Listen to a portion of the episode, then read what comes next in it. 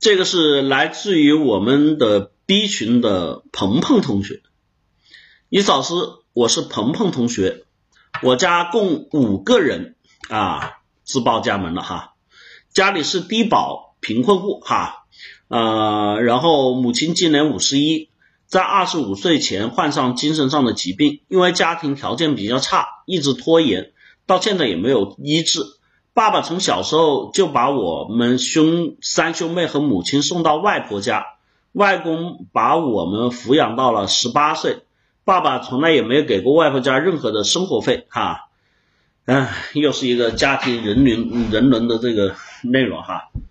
爸爸外出打工赚了钱，就自己建了一个一楼五个房间的房子，也没装修。爸爸也没有什么积蓄。我今年二十一岁了，出来打工两年了，一个月收入三四千，一下来就把自一年下来把自己花掉的除掉以外，还剩两万多块钱。唉，在座的各位哈，在座的各位，你们自己去听一听哈，然后你们自己去反省一下哈。我们这里很多月光族，人家一个月收入三四千，一年下来还剩两万多哈。自己积蓄也不多，我哥二十三，他出来打工好几年了，也没有什么积蓄。妹妹在美容院当学徒，也没有钱。我们三个都一直在外地打工。今天医生打电话给我，说爸爸住院了，肺衰竭，心脏衰竭。医生说是尿毒症，需要长期治疗，要有人一直照顾爸妈。爸妈。母亲吃喝拉撒都不能自理，这两年父亲在家以后，就把母亲接到家里照顾。哈，我们三个负责生活费这方面，现在父亲也病倒了。我们三兄妹文化程度也不高，这一天我这一刻我感觉天都大了，压力很大。请问易嫂说，我该怎么做？哎，反正读完之后我浑身发麻哈。对吧？你嫂子这个时候，哎，我我我我也不知道怎么说哈，嗯，心里难受啊。二十一岁，一个月挣三四千，我算他四千吧，一年四万八，他要存两万，一年两万两万八，平均每个月花两千，啊，不知道要不要租房。基本上我们就算他不要租房哈，干的工作是。包住的，你想想，两千多一个月，平均每天用三十块钱，电话不知道要不要坐车哈，就剩下电话跟一些稍微的日常用品跟吃饭，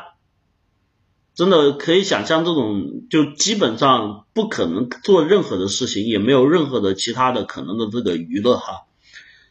嗯，然后在这种情况下呢，本来靠着自己的奋斗和努力，往后慢慢学习啊，不断成长，还有机会。但是这个时候，父亲一下子就陷入了，就大家知道尿毒症的这个概念吗？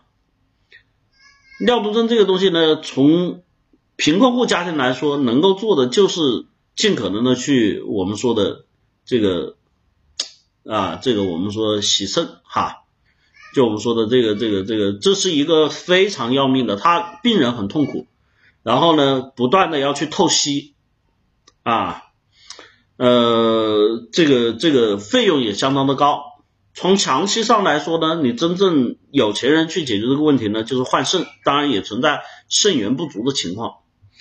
那么这个东西，说实话，你想想，一次透析，我不知道哈，每个地方医院不一样啊，像我们在一线城市，一次透析的费用大概也在。呃，好像是一千多块钱吧，好像在一千多块钱啊，可能二三线城市有的地方便宜点，可能有七八百、五六百哈，这个我不不清楚啊，因为我没有干过这个事儿。那么大家不要提换肾了，透析都做不起，换肾就更加不要说了。这个对你们三兄妹来说呢，应该是一个巨大的压力和包袱，因为母亲也没有这个自理能力。嗯，我觉得是这样的哈，我能够给你的建议，首先第一个哈，这个鹏鹏同学，你现在可以去找，因为你们家是贫困户嘛，你现在可以去找你们，比如说乡镇上面的这个政府，然后呢，去寻找相应的一些我们说公益机构。啊，这个来帮你们，因为我知道有一些这个医疗机构或者有一些这个他们会提供一些义诊啊、义务的这个治疗啊，然后包括有一些公益机构会进行这个捐助哈。然后现在今年是我们这个去年哈是我们国家的这个这个摆脱贫困哈摘帽的最后一年，所以呢，这个伊老师倒也不是说这个不好听的话啊，就是我们说的这些镇政府、乡政府在这些方面呢，他们是有考核压力的哈，所以像你这种情况是可以获得相应的这个一些资助，包括是甚至他们可以帮助你哈，像你妈这种情况可以去找妇联哈。所以别忘了哈，我们现在在这个社会上，我们生存啊，然后我们缴税啊，我们生活啊，我们活在这个社会体系里面。那我们社会体系它还是有一套东西可以去帮助我。当然，我们有同学一定会很抱怨的说，这套体系没有用，不能行。但是至少我们试一试嘛，好吧，鹏鹏同学，我觉得试一试，有不少的这种公益机构有这个方式，我觉得是可以去这个做的。呃，水滴筹这个事情呢，我觉得可以去做哈，但是呢，不要怕抱太大的这个希望哈，因为这个事情，说实话，水滴筹现在就我们说的有点把这个事情搞臭了哈，所以很多人对这些东西就反应不好哈。所以会影响到，就我们说劣币驱逐良币。什么叫劣币啊？就那些作假啊，经常去骗钱的那些人，把这个市场搞坏了，名声搞臭了。那么像你这样真实的情况，我估计也也会有难度哈。但是我觉得就各种途径哈都去试，因为本身在你来说的话，这已经是我们说叫呃，对吧？已经是有点这个穷途末路了哈，就什么途径都试一下没关系的，好吧？那么除了这个呢，这个叫说实话啊，只能解决一部分的问题。从长远来看啊，注意了，从长远来看呢，你们三兄妹啊，在这里面是要去做更多的努力的。因为我们说，其实有的时候我们也不要去抱怨生活给我们带来的这种这种过程。其实很多时候这也是我我们其实来这个世界上来一遭，更多的是什么？是是，我们在这个世人世间去体会各种我们说辛酸苦辣，对吧？就我们来人世间一遭经历这些事情，那么经历这些事情，这些东西可以当做是我们说我们自己必须去经历，让自己去磨练成长的过程。那么你们面对这些困难的时候，更好的、更多的要求我们自己需要有更高的这种提升性，不能像以前一样，对吧？是因为我就对吧？不读书我就想不读书了，我想玩我就玩了，对吧？虽然我收入低，但是大家也不要觉得啊，一定就说收入低我们就很争气就很努力，有时候并不是这样的哈，就更加对自己有更严苛的要求。然后呢，现实条件上面来说，你三兄妹要做分工，要做什么分工呢？就你们两个就还好哈，你爸妈在这种情况下还好生了三个，你们三个人呢，我建议是什么呢？两是兄妹是两个哥哥一个妹妹是不是？那个鹏鹏同学是两个哥哥一个妹妹，对不对？还是一个哥哥两个妹妹？告诉我啊，鹏鹏同学在不在？啊，两个哥哥一个妹妹哈。我的建议是什么呢？就你们做分工。妹妹呢？因为像父母这种情况，基本上说句实话哈，是离不了人的，对吧？那就两个哥哥在外面去打工，然后妹妹呢留在家里照顾父亲跟母亲，这没办法的，因为因为说实话，他们两个一个生活不能自理，一个是尿毒症，这如果你们都不管，都出去打工的话，只寄钱回家都没有用的，那意味着真的就没多久时间，你们就要回去奔丧。这实话，别怪意思老师说大过年的说的不好听哈，所以建议上面是这样的，就因为女孩子在外面打工，第一个工资收入各方面会受影响，第二个来说呢，呃，就我们说的这个照顾人这方面，女孩子会比男生细心啊，所以我的建议是这样的啊，那么这是从现实程度来说，这家庭生活的安排，然后你们两个在外面打工呢，建议你们就真的哈，这也没办法了。会要更勤快一点，勤快就是除了现有的工作之外，尽可能去做一些兼职啊。这个还好你们年轻，对吧？就是你们自己要去合理的去规划自己的时间，让自己的单位时间的产出更多。因为毕竟你们的学历都不高，对吧？二十一岁你都出来三年了啊，出来几年了？两年了，对吧？就是意味着你肯定是高中毕业就出来了嘛，十九岁高中毕业，对不对？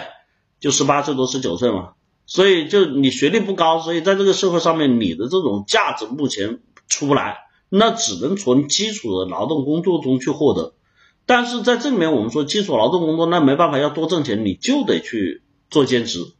啊，这是很实在的。就除了你的正职之外，现在还好，我们这个社会提供兼职方式有送快递、送外卖都可以哈，呃，自己根据时间来规划。在这个同时哈，就你做事情上面。记住了哈，伊思老师教你一个非常非常非常重要的内容，这是能够极大的帮助你未来成长的一个内容，就是你在做事上面一定不要投机取巧，然后在跟人打交道方面一定要谦虚，然后怎么样和善，多笑，生活再难也要多笑。我告诉你这两点。对于你现在阶段来说非常非常重要。那么这个过程里面呢，自己要多学习，学什么呢？哎，我们说不去讲书本上那些东西，学身边那些你看到优秀的人，就多跟优秀的人交往，